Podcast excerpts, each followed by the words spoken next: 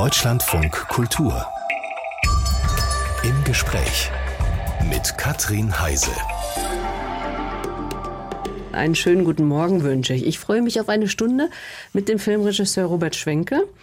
Der hat Blockbuster wie Snake Eyes oder Flight Plan, die Eierdiebe gedreht. Also viel in Hollywood, aber nicht nur. Nicht nur Actionfilme sind ähm, Filme von Robert Schwenke, sondern auch Arthouse-Kinoprojekte, für die er ja Geld, nehme ich mal an, doch überall auch einsammeln muss. Eins seiner Herzensprojekte war sein Antikriegsfilm Der Hauptmann. Auf der Berlinale ist Robert Schwenke mit seinem neuen Film Seneca vertreten.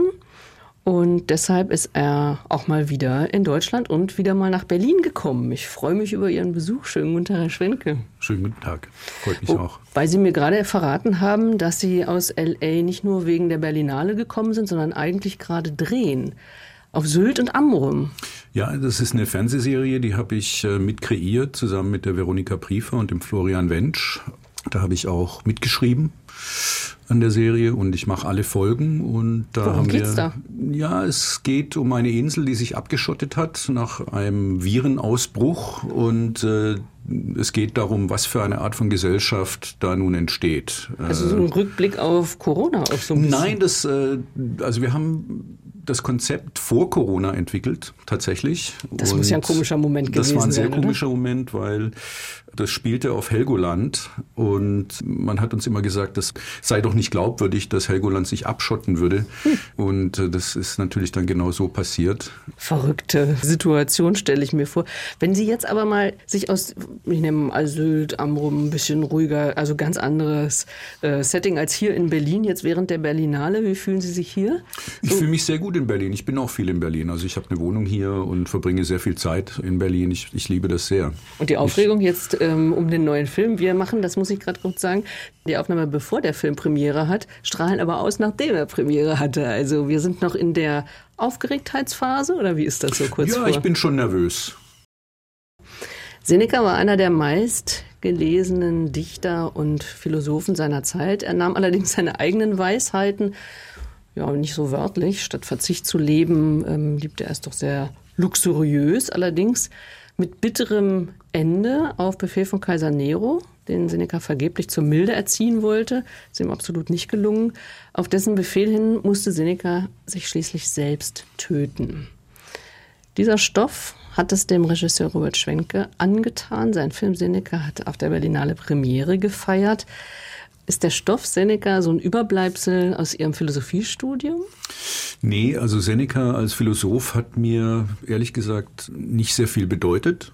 Ähm, mhm. äh, ich habe äh, immer so ein bisschen das Gefühl gehabt, dass es sich bei ihm eher um einen Life-Coach, also meinen Philosophen handelt. Im so Gegensatz, wie Nero ja auch versucht hat zu coachen. genau. Hat. Und ähm, was ich hingegen sehr liebe, sind seine Theaterstücke. Also mhm. die finde ich äh, ganz, ganz großartig. Und ähm, ich finde das interessant, dass er seine Theaterstücke dazu benutzt hat, wirklich über seine Erfahrung mit Nero zu schreiben. Ja, also das sind äh, Theaterstücke, die befassen sich mit der Natur der Tyrannei und äh, mit amoklaufenden Emotionen. Ja. Und es ging ihm in den antiken Tragödien, die drehten sich ja sehr oft um verblendete, arrogante Monarchen. Äh, nicht ganz ungefährlich im Prinzipat, sowas zu schreiben. Und äh, es ist unklar, warum sich Seneca diesem Risiko ausgesetzt hat. Aber genau das äh, fand ich so interessant an ihm. Also er ist ja wirklich mhm. ein Paradox. Ja, einerseits vielleicht dieses Risiko einzugehen und dann aber ähm, was ich e-, eben selber gesagt habe, also in Ihrem Film kommt das eben auch so raus, dieses Verzicht predigen und ja, Wein oder Wasser predigen, Wein trinken. Ja, also das, äh, obwohl er als stoischer Philosoph berühmt war, also eine, eine Philosoph einer philosophischen Schule angehörte, die Besitz und äh, Reichtum bestenfalls ambivalent gegenübersteht, war er einer der reichsten Männer Roms. Also er war ein Zinswucherer und äh, ihm gehörten äh, große Ländereien. Und obwohl er als Moralphilosoph bekannt war, diente er natürlich einem der berüchtigsten äh, Tyrannen Roms, nämlich Nero. Und ähm, das mhm. ist natürlich eine, eine Diskrepanz, die den Leuten schon zu Senecas Lebzeiten aufgestoßen ist. Also Dio Cassius, der doch einige Hühnchen zu rupfen hatte mit Seneca, äh, hat ja den wunderbaren Satz geprägt, keiner übertrifft diesen Millionär darin, das Loblied der Armut zu singen. Ja. Genau, aber er war, es war er ja auch nicht alleine. Also so ähm, diese ganze verblasene intellektuellen Elite um Seneca rum, die ihre Langeweile irgendwie den Tag irgendwie füllt, während Nero das Volk knechtet. Die Rolle der Intellektuellen in Kriegs- und Krisenzeiten ist ja aktueller denn je. Hm. Also es ist äh, natürlich eine bissige Satire auf mhm. die gebildeten Eliten und äh, ihre Unfähigkeit, den Tyrannen und Despoten und den auf den Tischhauern was entgegenzusetzen. Und äh, die Frage wird gestellt, ob es sich dabei um äh, Komplizen handelt mhm. oder tatsächlich Opfer. Das weiß man ja nie so genau. Wie geht es Ihnen, wenn Sie in unsere Jetztzeit gucken? Sie konnten nicht, ähm, hatten Sie mir vorher erzählt, Sie konnten nicht auf der Eröffnung der Berlinale dabei sein, aber da wurde ja mir Zelensky zugeschaltet, der genau eigentlich dieses Thema ja auch ein bisschen mit besprochen hat. Also die Kultur und die Verantwortung der ja, der Intellektuellen eigentlich zu Krisen- und Kriegszeiten. Also es wird so, ihr Thema wird so aufgeladen, oder? Ja, also so wie äh, bei Senecas Theaterstücken handelt es sich bei Seneca, dem Film, auch um ein Lehrstück durch Negativbeispiel. Also wir haben keinen Film gemacht über die Intellektuellen, die sich gegen die Despoten auflehnen, sondern die, die tatsächlich mhm. Komplizen sind und ähm, das hat mich eben sehr interessiert. Also es gibt ja immer wieder Philosophen und Künstler, die äh, Despoten einen kulturellen, philosophischen Unterbau besorgen und mit ihrer Rhetorik dann eben das Feld für Taten ebnen. Mhm. Aber wenn ich richtig Ihnen jetzt zuhöre, dann höre ich doch raus, dass es Ihnen sehr daran gelegen ist, so das Generelle zu beleuchten und die aktuelle Situation. Also da wollen Sie nicht so, also ich meine, wie geht es Ihnen damit, dass, dass wir eigentlich jetzt gefordert sind als Kultur. Ja, der Film ist natürlich schon aus einem Schock heraus entstanden. Also nach der Aufklärung und dem Humanismus und all diesen Dingen habe ich gedacht, äh, es geht jetzt immer aufwärts und mhm. dem ist halt nicht so. Also die Demokratie befindet sich in einer großen Krise und die Demokratie wird ausgehöhlt, zumeist äh, unter dem Vorwand, dass man sie beschützt. Und ich glaube, diesen Schock darüber verarbeite ich auch in meinen Filmen, also besonders im Hauptmann und in, in Seneca. Mhm. Die beiden beziehen sich ja auch na, fast aufeinander. Jedenfalls bauen sie aufeinander auf. Hauptmann besprechen wir nachher noch. Aber wir reden ja über Film, also reden wir über Bilder. Und dieser Film ist ganz, Seneca ist ganz besonders umgesetzt. Also es ist eine Szenerie, die ist wirklich sehr fantastisch, fand ich eigentlich, unwirklich. Man hat das Gefühl, man ist auf einem anderen Stern, nämlich mitten in der Wüste. Wo, wo haben Sie gedreht? Wir haben in Wassersat in Marokko gedreht. Äh, Wassersat heißt übersetzt der stille Platz, der stille Ort. Und es ist ein ganz, ganz toller Ort mitten in der Wüste, wo noch sehr viele alte Bauten von anderen Filmen stehen. Da gibt es ein Filmmuseum zum Beispiel, da sind sehr viele Filme entstanden. Also Gladiator und Kingdom of Heaven und, äh, Pasolini hat da schon gedreht und so und in weiter. diesen ja auch Ruinen oder jedenfalls Überbleibseln von Palästen spielt Seneca dann, aber fast wie so ein Theaterspiel eigentlich, wie so ein Kammerspiel. Mhm. Warum diese Szenerie? Also die, die Form der Filme, die ich mache, ergibt sich immer aus dem, aus dem Inhalt. Und äh, ich versuche immer eine neue Form für die Inhalte zu finden, die ich erzählen will. Und es geht ja bei diesem Film um eine Figur, die ihr Leben tatsächlich inszeniert hat. Also ja. auch der Selbstmord ist ja äh, theatralisch und performativ und auch für die Nachwelt gedacht. Also es war ja jemand, der äh, immer wieder letzte Worte gesagt, der immer wieder letzte mhm. Worte gesagt hat und es war auch jemand, der besessen war von von seinem Vermächtnis, also wie ihn mhm. die äh, zukünftigen Generationen in Erinnerung behalten würden. Und dieser Selbstmord war sein letzter Versuch, seinen Ruf zu festigen und zu sichern. Ja. Und deshalb hat es für mich sehr großen Sinn gemacht, diesen Film auch sehr theatralisch zu inszenieren. Mhm. Also die sehr grotesk überzogen sind sehr, das sind die die Darsteller es sind sehr große ausufernde Performances und äh, die Bilderwelt ist natürlich auch überhöht. Ähm, das kommt auch aus einer Sehnsucht heraus, einen deutschen Film zu machen, der anders aussieht, der große Bilder hat, der großes mhm. Kino ist.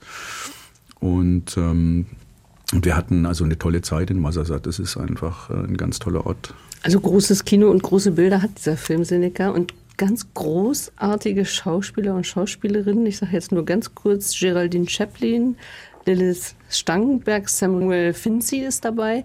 Das sind auch Leute, mit denen Sie schon häufiger zusammengearbeitet und John Markovic als Seneca, auch mit dem haben Sie schon mhm. häufiger zusammengearbeitet.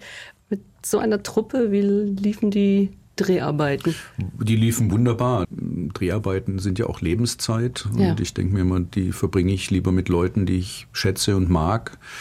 Äh, und mit denen ich zum Teil auch befreundet bin, als mit Leuten, die ich nicht kenne. Und die meisten Schauspieler waren ja beim Hauptmann schon dabei und die, die Tonalität vom Hauptmann ist ja auch überhöht. Ja? Und äh, das heißt, die wussten schon, in welche Richtung das geht und das macht die Arbeit natürlich sehr viel einfacher. Und mit John hatte ich schon gearbeitet bei Red. Äh, das war eine Arbeit, die wir, die wir beide sehr geschätzt haben. Wir haben einander sehr geschätzt und ich habe dann dieses Drehbuch spezifisch für ihn geschrieben. Syndica ist spezifisch auf quasi John Markovic. Wie, wie reagiert denn John Markovic, wenn ihm so ein Drehbuch so offen, ja, für ihn hingeschrieben wird. Das ist doch eine große Ehre. Ne? Ja. also ich habe äh, ich hab ihm von dem Projekt überhaupt nicht erzählt, Nein. weil so wie bei den Eierdieben und beim Hauptmann auch äh, war ich mir lange Zeit nicht darüber im Klaren, ob da überhaupt ein Film bei rauskommt. Ja, also bei den Eierdieben hat es so eigentlich als Tagebuch angefangen, ist ja ein autobiografischer Film. Beim Hauptmann hat es mit äh, einer historischen Recherche angefangen und bei Seneca ging es halt sehr, sehr viel darum, die alten Quellen nochmal zu lesen und auch Seneca nochmal zu lesen. Und erst als ich dann tatsächlich ein Drehbuch hatte und das Gefühl hatte, man kann daraus tatsächlich einen Film machen, habe ich das Drehbuch äh, John geschickt und er hat dann drei Tage später sich gemeldet und hat gesagt, er findet das gut und das würde er gerne machen. Anspruch und Wirklichkeit war ja auch gerade Thema hier im Gespräch mit Filmregisseur Robert Schwenke. Wir sprachen ja über Ihren Film Seneca, für den haben Sie nach diversen Hollywood-Produktionen auch wieder mal mit deutscher Förderung gearbeitet. Wie sind denn da so die Erfahrungen? Also da sind die Erfahrungen sehr gut und äh, der große Unterschied zwischen Hollywood und Deutschland ist, dass in Hollywood natürlich das Kino eine Industrie ist. Also mhm. Filme sind auch Produkte, die Geld einspielen sollen. Und im Gegensatz dazu ist Seneca halt eher so was Handgemachtes, also so ein artisanal, würde ich, würde ich mal sagen. Das sind also richtig zwei Pole, oder? In ja. Ihrem filmischen Schaffen? Ja. Die Sie auch immer wieder so brauchen? Also genau. Ja, also das, das Machen der Filme ist ja sehr ähnlich. Also es gibt eine Gruppe von Leuten vor der Kamera und es gibt eine Gruppe von Leuten hinter der Kamera und man macht, man kreiert etwas, wo vorher nichts existiert mhm. äh, hat. Und das äh, finde ich unheimlich toll. Das macht mich sehr froh und da habe ich große Freude dran. Und also Dann das mal mit ist so viel Geld und mal mit weniger Geld? Ja, das finde ich auch spannend. Also man hat natürlich mit weniger Geld mehr Freiheiten. Das ist so, das ist so die Balance. Und, mit äh, weniger Geld mehr Freiheiten, weil man sich nach weniger Leuten richten muss, oder? Ja, auch das und äh, weil weniger auf dem Spiel steht finanziell vielleicht. Mhm. Ja, und äh, die, bei der deutschen Förderung geht es ja auch, auch darum, Kunst zu fördern mhm. und nicht nur äh, den Mainstream. Und das ermöglicht natürlich diese Art von Filmen. Mhm. Aber jetzt machen wir mal eine Rückblende, ganz an den Anfang von Ihrem Leben, 1968 in Stuttgart geboren. Wer oder was hat Ihre Kindheit geprägt? Puh. Schon Film, damals das Kino ja, gelaufen? ich war immer, ich war eigentlich, äh, also ich war Literatur und Film und Musik besessen. Besessen? Ja, also das war wirklich so mein Fokus. Ich habe ja dann, äh, also ich habe in Plattenläden gearbeitet, äh, ich habe äh, viel gelesen, habe dann auch Literatur studiert und Philosophie, zumindest für vier Semester, bis mir dann aufging, dass das, was ich eigentlich machen will, Filme, Filme machen ist. Wann haben Sie denn den ersten Film gemacht? Gelesen das haben schon als Kind irgendwie. Das habe ich sehr früh gemacht. Ich habe die 8 mm Kamera von meinem Opa auf dem Dachboden gefunden und habe dann eigentlich mit zwölf angefangen, äh, Super 8 Filme zu machen. Was waren das? So alle abfilmen oder richtig mit Handlung und überlegt vor das Drehbuch war beides. Sozusagen? Das war beides. Also meine, meine Freunde ähm, mussten dann immer mitspielen. Ja, also ähm, zum Beispiel der, der Roman, mein, einer meiner ältesten Freunde, vielleicht mein ältester Freund, der hat jetzt auch bei Seneca das Szenenbild gemacht. Also so lange gehen diese Sachen zurück und der musste immer mitspielen und dann, äh, ich kam eigentlich äh, vom experimentellen Film. Also Geschichten erzählen hat mich damals relativ wenig interessiert. Das finde ich jetzt lustig, wenn Sie das so sagen. Sie reden ja von sich als Kind und Jugendlichen. Ne? Ja. Also ich kam vom experimentellen Film. Ja, ja, also Klingt der so. experimentelle Film hat mich unheimlich interessiert, weil mich das, weil Als mich, Kind schon. ja, ja, weil mich, äh, weil mich das Zelluloid selbst interessiert hat. Also die, Mhm. die Idee, dass man diesen kleinen Streifen in einen Projektor einspannen kann und dass dann ein ganz großes Bild dabei rauskommt, das fand ich faszinierend. Und ich habe also viel mit dem Zelluloid gearbeitet. Ich habe es im Garten liegen lassen, ich habe es äh, bemalt, ich Ach habe so, wie es sich das gestanzt und äh, ja, ja, also es ging, es ging wirklich um das Material Zelluloid eigentlich am Anfang für mich. Und erst dann angefangen habe, äh, Geschichten zu erzählen, ging es auch eher darum, diese Geschichten zu dekonstruieren. Ja, also ähm, es gibt ja diesen wunderbaren Film, den ich sehr, sehr liebe und damals auch schon geliebt habe, Fußball ist unser Leben. Und äh, da wurde also 90 Minuten lang während einem Fußballspiel ein Fußballspieler verfolgt von den Kameras. Und man hat den großen Zusammenhang überhaupt nie gesehen. Also man hat überhaupt nicht gesehen, äh, wann gestürmt wird oder wann verteidigt wird. Man hat ihn er- immer so losgelöst gesehen. Und das fand ich unheimlich interessant und das hat mich äh, sehr beeindruckt. Und mein erster 80-Minuten-Film, den habe ich mit 17 gemacht, der war so diese Art von Dekonstruierung eines Detektivfilms, wo man den Detektiv immer nur gesehen hat, ohne die Zusammenhänge oder Kontexte zu kennen. Und das Tolle finde ich ja, wenn Sie erzählen, dass also Freunde und Freundinnen von damals, die damit ge- so, sich so dann aber über filmische Arbeit auch durch das Leben ziehen. ja, das also zum dann- Beispiel der Frieder Schleich, äh, der hat bei meinem ersten 16 mm Film die Kamera gemacht. Er hat jetzt äh, sowohl den Hauptmann als auch äh, Seneca zusammen mit Irene von Alberti produziert. Toll. Also ich habe so erst gedacht, ob, ob Sie so ein Nerd waren, der eigentlich immer so ein bisschen alleine vor sich hin und ähm, die anderen haben ein bisschen die Augen verdreht, während sie in der Disco gegangen sind, haben sie irgendwie Zelluloid im Garten zerlegt. Aber scheint sich ja dann da vieles durchgezogen zu haben. Ich habe jetzt den Hauptmann zum Beispiel in der Videothek Filmgalerie hier in Berlin mir geliehen und da hat der Besitzer Silvio Neubauer sofort reagiert und hat gesagt, ach der Robert, der hat doch mit uns gearbeitet und jetzt als Erklärung, Sie haben von Ihrem ersten Film eben gerade gesagt, die Filmgalerie ähm, ist als Filmgalerie 451 in Stuttgart gegründet worden, inzwischen getrennt in DVD-Film, also und Videoverleih und Produktionsfirma. Und zum Beispiel der Hauptmann und auch Seneca haben sie auch wieder mit der Filmgalerie produziert. Aber erzählen Sie mal, wie, hat- wie hat diese Verbindung begonnen? Also in, in Stuttgart offenbar. Also die, da sind Sie direkt mit rein in die Gründungsphase? Nein, nein, nein. Äh, Die Filmgalerie gab es und äh, das war so ein bisschen äh, ein Treffpunkt für Filmbesessene. Ja, und das also waren Sie ja offensichtlich. Und das war ich und irgendwann schlug ich dann halt auch dort auf und habe mich dann so ein bisschen angeschleimt und habe dann auch angefangen dort zu arbeiten. Und das war eine extrem kuratierte Videothek. Ja, also es ging darum, wirklich äh, Filmkunst zu vertreiben. Und äh, das lag mir schon sehr. Und die Idee war, dass man im oberen Stockwerk also Filme verleiht und im Unter, im Keller dann Filme macht. Also da stand dann ein Schneidetisch und es gab Kameras. Und genauso ist auch mein erster 16 mm Film entstanden mit Toll. den Kameras von der Filmgalerie und Ja. geschnitten auf diesem Schneidetisch. Und eben auch Verbindung noch bis heute. Und Verbindung noch bis heute. Ja. Ja. Sie haben vorhin gesagt, Sie haben ähm, Philosophie studiert und Literatur äh, und dann irgendwann haben Sie gemerkt, das ist es nicht. Sie haben das Studium abgebrochen und sind dann bald in die USA. Ja, ich bin zum Studium in die USA. Ich habe zuerst am Columbia College studiert und War das so einfach? Ich meine, kriegt man da so einfach einen Platz oder? Also AFI war, ich glaube, die nehmen ein Prozent aller, äh, aller Anwärter. Und, aber das, ich habe dann einen Film vorgelegt und habe dann so ein Essay geschrieben und wurde dann zum Gespräch eingeladen und äh, bin dann aufgenommen worden. Also das war damals so, dass 28 Regisseure aufgenommen werden und nach dem ersten Jahr, in dem man drei Filme macht, wird dann ausgewählt, wer bleiben darf und dann dürfen acht fürs zweite Jahr bleiben.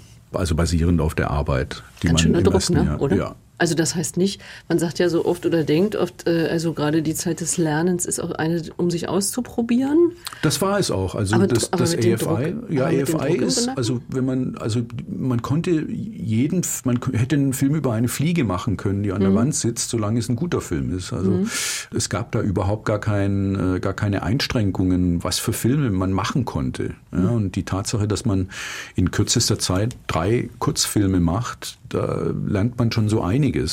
Ne? Mhm. Und, ähm, und ich habe auch sehr viel von, den, von meinen Kommilitonen gelernt. Also das waren ganz unterschiedliche Leute. Das war auch ein Anliegen der Filmschule, eine Klasse zusammenzustellen, die het extrem heterogen war. Also ich stelle mir ja sowieso Ihr Leben auch sehr heterogen vor. Also aus dem ähm, Stuttgart-Tübingen, glaube ich, haben Sie studiert mhm. ne? und dann direkt nach L.A. Ich glaube, das war so ein bisschen, also ich Kulturschock stelle ich mir eigentlich vor. Ja, ich komme aus einer akademisch orientierten Familie und äh, als ich gesagt habe, dass ich nicht mehr weiter studieren will, sondern dass ich Film studieren möchte, also Film war so ein bisschen noch eine Stufe unter dem Zirkus, was meine Familie anging. Aber das war so ein bisschen eine Herausforderung, äh, dass sie dann gesagt haben, na ja, also wenn du Film studieren willst, dann geh doch nach Amerika. Also dann schon richtig. Dann schon richtig. Und das war, mhm. glaube ich, auch so, so ein Versuch zu gucken, wie ernst es mir war. Mhm. Weil das ist natürlich schon ein großer Schritt. Es waren aber, also es waren die 80er Jahre. Es war Ende, Ende der 80er Jahre, wo es ja in Deutschland äh, sehr düster aussah im Kino. Also äh, Fassbinder war tot, Schlöndorff hat internationale Filme gemacht, Wenders auch. Äh, es gab nicht mal den bewegten Mann. Also es gab noch mhm. nicht mal die, die Komödie, die dann, die dann später anfang, anfing. Und das war wirklich, ähm, also ich hatte das Gefühl, dass dem deutschen Film so ein bisschen die Lust am Erzählen abhanden gekommen ist. Und ich bin mit dem Kanon des europäischen Kunstfilms groß geworden. Also ich bin nicht mit, äh, ich war kein Fan des amerikanischen Kinos. Also die amerikanischen Filme, die ich geguckt habe, das war halt Oldman äh, und Masurski und dann natürlich Preminger, also die älteren Sachen, die ganzen äh, Expats, Fritz Lang und sowas. Ähm, aber ich war jetzt kein Fan von George Lucas oder Steven Spielberg, deshalb mhm. bin ich nicht rübergegangen. Ich bin rübergegangen, um ein Handwerk zu lernen, äh, mit der Absicht dann wieder nach Deutschland zu kommen und deutsche Filme mit einer großen Lust am Erzählen und mit einem guten Handwerk zu machen. Also nach Ausbildung und ersten Erfahrungen in der US-amerikanischen Filmindustrie ging Regisseur Robert Schwenke zurück nach Deutschland. Warum eigentlich? Ich habe immer großes Heimweh nach Deutschland. Ja? Ja. Nach was denn? Ja, nach der deutschen Sprache, der deutschen Literatur. Ich glaube, wenn man in einem, in einem kulturellen Kontext aufwächst, äh, dann versteht man den einfach auf eine andere Art und Weise, als wenn man als Gast quasi kommt. Also ich mhm. fühle mich auch in der amerikanischen Kultur sehr wohl und ich glaube, ich verstehe die amerikanische Kultur auch. Aber in Deutschland sind es eben Nuancen, die, die, man, die ich verstehe und die ich, die ich sehr schätze. Sie haben in Amerika aber gleich, Sie, Sie konnten auch direkt arbeiten nach dem Studium. Konnten Sie da Ihrem Anspruch entsprechen oder haben Sie das Gefühl gehabt, um meinem Anspruch gerecht zu werden, an Erzählfilme muss ich wieder nach Deutschland? Oder nee, ich, bin ja, ich bin ja nach dem, also wie geplant, äh, nach dem Studium zurück nach Deutschland also direkt. gekommen. Mhm. Ja, und ich habe mir das Studium, das kostet ja Geld zu studieren in Amerika. Und das Viel Studium habe ich mir finanziert, indem ich Tatorte geschrieben habe während, meines Studi meine, während meiner Studienzeit. Und äh, darüber kam es dann zu einer Bekanntschaft. Das war der Jan Hinter und der Stefan Kanz. Und äh, die haben dann äh, mir ein Projekt vorgeschlagen. Äh, das hieß Tattoo. Ein Thriller. Ein Thriller. Und ähm, Gut, also von Tatort her war das so ja, der ja, und Bogen. Sie haben mir das als Autor angeboten mhm. und das war zu einer Zeit, als ich äh, mir gerade genug Geld auf die Seite geschafft hatte, um äh, wirklich ein Jahr lang nicht arbeiten zu müssen. Was, äh, also ich wollte ein Jahr lang nur für mich selber schreiben. Für sich selber schreiben auch noch gar nicht mit einem Filmprojekt im Hinterkopf, sondern erstmal gucken, was. Doch, ich hatte schon Film, also ich habe ja, wie gesagt, immer, immer geschrieben, ich habe immer Drehbücher geschrieben, aber ich hatte einige Projekte, die ich, die ich schreiben wollte, die ich angehen wollte und hatte mir eben finanziell die Möglichkeit geschaffen, das zu tun. Und als dann das Angebot für, für Tattoo kam, habe ich gesagt, äh, ich schreibe das nur, wenn ich da auch Regie führen kann, weil das ist jetzt einfach, das ist der nächste Schritt für mich und das ist sehr wichtig für mich und ich will nicht weiter schreiben mhm. für andere Leute. Mhm. Und da haben die sich dann drauf eingelassen. Und so kam es zu meinem ersten Kinofilm in Deutschland, Tattoo. Und gleich danach ähm, habe ich äh, die Eierdiebe gemacht, also wirklich im Anschluss. Sie haben gesagt, die Eierdiebe, eine Tragikomödie über Hodenkrebs.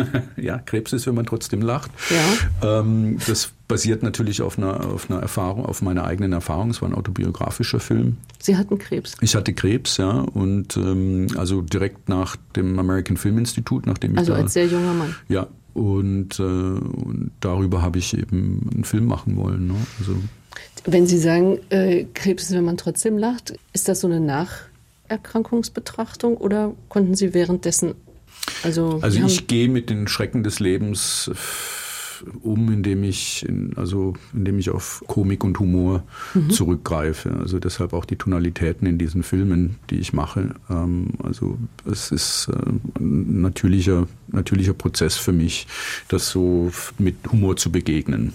Und ich, also die schlimmsten Witze habe ich selber gerissen während meiner, während meiner Krebserkrankung. Und daraus dann einen Film zu machen, was war da die Motivation? Die Erfahrung weiterzugeben auch? Oder? Ja, und einfach so ein, so ein, es war schon auch so ein bisschen Exorzismus. Ja? Ja. Das war ja auch ein sehr erfolgreicher Film. Nee, das war es leider nicht, äh, weil der da ist Also man hört, jetzt, man hört jetzt noch so viel davon.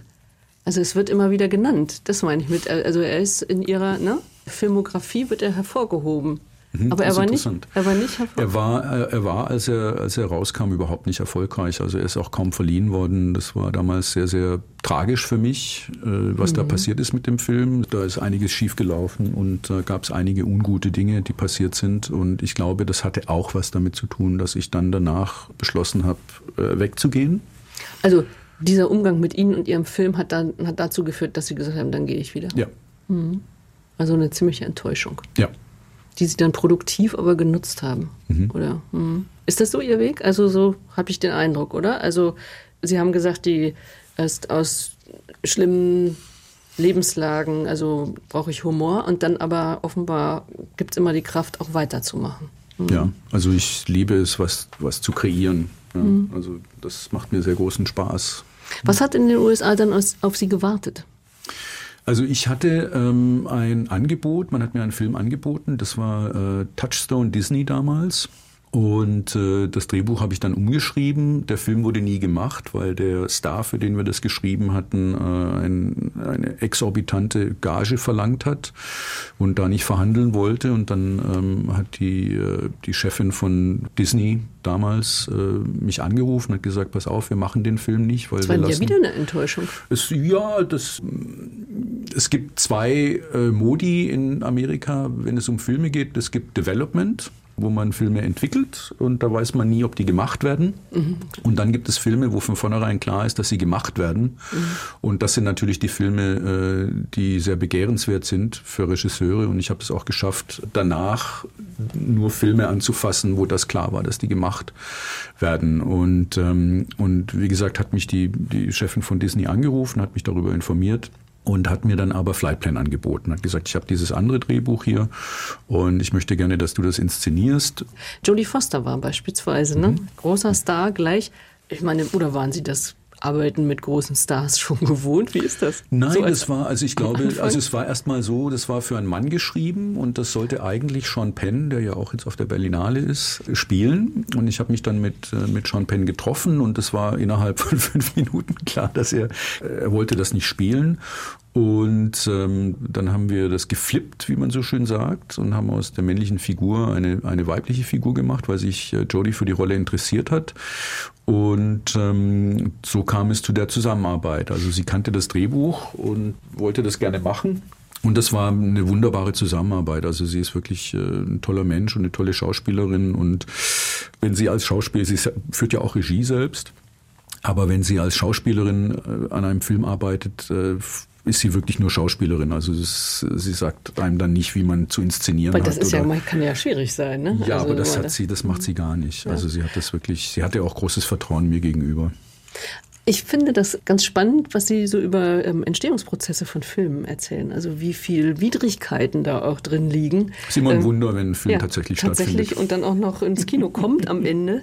Was ich erst so gedacht habe, wenn man so Drehbücher vorgelegt bekommt, dann ist das vielleicht auch ein bisschen enttäuschend, aber sie haben immer schon so eine eigene Handschrift entwickeln können, immer mitarbeiten können an den Drehbüchern, immer mitschreiben können. Das ist aber eigentlich normal. Also ich glaube, Mhm. die meisten Kollegen äh, lesen ein Drehbuch und äh, ja, eignen sich dann das so ein bisschen an. Das muss ja auch sein. Und ich hatte immer das Gefühl, dass die Drehbücher oder die Filme, die ich gemacht habe, auch wirklich persönlich was mit mir zu tun haben. Also Time Traveler's Wife zum Beispiel war wieder eine Verarbeitung von meiner Krebserkrankung. Also die Idee, dass man eine unter Umständen tödliche Krankheit in sich trägt, mit der man eben umgehen muss und äh, trotz der man dann versucht, ein Leben zu haben und mit jemandem zusammenzuleben. Also es war bei mir zum Beispiel so, dass äh, es gibt ja so diese zwei, drei Jahresregel wo man ständig untersucht werden muss. Und da gab es halt auch sehr erschreckende Momente, also als ich wieder Schmerzen hatte zum Beispiel mhm. und gedacht habe, oh je, jetzt geht's wieder weiter. Mhm. Das weiß man ja nicht, ne? Und aber zur selben Zeit wirklich versucht, Beziehungen zu haben mhm. äh, oder in einer Beziehung zu sein, was ich als sehr schwierig empfand, ähm, wenn man so ein bisschen das Gefühl hat, man ist so beschädigt. Und äh, das habe ich zum Beispiel mit Time Traveler's Wife verarbeitet. Ich habe gerade eben gedacht, das ist das, was Filmregisseur Robert Schwenke gerade erzählt hat, also seinen immer wieder auch Stationen des eigenen Lebens verarbeiten zu können, ist auch was sehr Befriedigendes. Ne? Ich glaube, man kann als Regisseur nicht wirklich einen Film machen, wenn man sich nicht auf irgendeiner Ebene damit identifizieren kann. Man, man, Aber man, man muss, muss doch manchmal nur Auftragswerke. Also Sie haben ja gerade vom Geldverdienen auch gehört. Ich glaube, das geht nicht. Also ich glaube, man muss immer, also ich musste immer was finden, was ich an den Filmen und an den Projekten geliebt habe. Sonst mhm. äh, habe ich auch gar nicht, also beim Lesen der, der Drehbücher darauf reagiert. Und ich, ich krieg Aber das ist doch auch mutig, also weil man, man will ja irgendwann mal Geld verdienen. Sie haben auch Familie. Also das ist der Spagat, den man halt ja. hinkriegen muss. Also man nur zum Geld verdienen, einen Film zu machen, ist eigentlich, also für mich unmöglich. Mhm. Das könnte ich gar nicht, weil das ist ja auch, das sind zwei Jahre Lebenszeit. Mhm. Mindestens, äh, ne? Ja, es ist äh, viel Arbeit und äh, ich kann das nicht. Mhm. Ein Film, der sehr, der Ihnen sehr am Herzen gelegen hat und für den Sie aber dann wieder nach Deutschland kommen mussten oder wollten, auf jeden Fall es getan haben, ist ähm, der Hauptmann, den wir schon angesprochen haben. Äh, der Titel verweist natürlich auf den Hauptmann von Köpenick weil sich Willi Herold in den letzten Tagen des Zweiten Weltkriegs als Hauptmann verkleidet und damit durchkommt. Willi Herold, den gab es ja wirklich. Den gab es wirklich, ja. Sagen Sie mal ein paar Stichworte zu ihm. Ja, äh, also was mich interessiert hat, äh, was mich immer interessiert, sind Ausnahmezustände, mhm. also wo, wo die üblichen, sage ich mal, moralischen, ethischen Prinzipien außer Kraft gesetzt sind. Und mich interessieren Figuren, die ihre eigenen, ihre eigene Moral permanent verorten müssen. Ja. Und ähm, also auch natürlich äh, kollektives und individuelles Verhalten in totalitären Systemen. Und äh, ich finde diese Ausnahmezustände äh, immer unheimlich interessant, also weil sich dann die, äh, die wirkliche menschliche Natur auch offenbart. Und wenn man meine Filme anguckt, geht es ja ganz oft um Ausnahmezustände. Also das zieht sich schon sehr durch. Und aber, aber ist denn tatsächlich die ähm, menschliche Natur, äußert die sich tatsächlich nur in Ausnahmezuständen? Also weil da dieser Ausnahmezustand, in dem dieser Willi Herold, der tatsächliche und im Film dann natürlich auch ist, ist er desertiert in den letzten Wochen äh, des Zweiten mhm. Weltkriegs und wie, wie durch ein Wunder wird er eben nicht erschossen von den wild um sich schießenden Kameraden, die ihn abknallen sollen und kommt dann eben durch mit dieser Maskerade, die er voll, mhm. vollzieht. Und am Anfang zittert man quasi mit dem Deserteur, der sich dann aber zum Massenmörder mhm. entwickelt. Mhm. Sie wollten auf keinen Fall irgendeine Identifikation möglich machen oder gerade doch? Doch, also das ist ja so eine Konvention, äh, bemerkenswerterweise, wenn man jemanden rennen sieht, äh, der um sein Leben rennt, dann äh, sympathisiert man, man sofort ja. mit dieser Figur. Also es ist, mhm. äh, warum das so ist, weiß ich nicht genau, aber es ist so. Und das haben wir uns zunutze gemacht. Natürlich, der Film fängt ja damit an, dass er gejagt wird, um sein Leben rennt. Und der Ausnahmezustand oder die Ausnahmezustände, die mich interessieren, sind auch diese Grenzerfahrungen, wenn es um Leben und Tod geht. Also das, äh, wenn es ums, ums eigene Leben und den eigenen Tod geht. Und das, äh, also vieles, was der Herold macht im Film und was er also auch wirklich getan hat, basierte einfach darauf, dass er leben wollte. Ja. Er hat die Entscheidung getroffen, das zu überleben und eben nicht an die Front zu gehen und eben nicht Aber zu kämpfen. Aber vielen, vielen anderen das Leben zu nehmen dafür. Das ist richtig. Mhm. Aber also die Idee des Films war es, ein Film, also eine Geschichte zu erzählen über die zweite und dritte Reihe der Täter. Und also nicht die Architekten des Systems, sondern die, die das System am Laufen gehalten haben. Und die Tragödie, also das Massaker in dem Film, ist ja das Resultat vieler kleiner Entscheidungen, die von ganz vielen Leuten getroffen mhm. werden. Das heißt, Herold hat eine Möglichkeit gesehen, einfach Ja zu sagen zu etwas, das eigentlich alle um ihn herum wollten. Mhm. Also dieses auch in der Maschinerie sein, ne? Genau. Sich darauf auch zurückziehen zu können. Jetzt sind wir ja Gott sei Dank, weil wir gerade darüber reden. Also so, wann erkennt man sich selber vielleicht auch? Ähm, also in Ausnahmesituationen. Jetzt müssen wir ja Gott sei Dank nicht alle immer solche Ausnahmesituationen durchstehen. Aber Sie wollen ja auch mir zum Beispiel trotzdem was sagen. Ich glaube, dass, ähm, dass wenn man sich mit diesen Sachen mal auseinandersetzt, äh, kann es nur helfen. Ja, dann wird man nicht mhm. überrumpelt oder übertölpelt. Also wenn man sich mhm. selber mal die Frage stellt, hoffentlich, wie hätte ich gehandelt?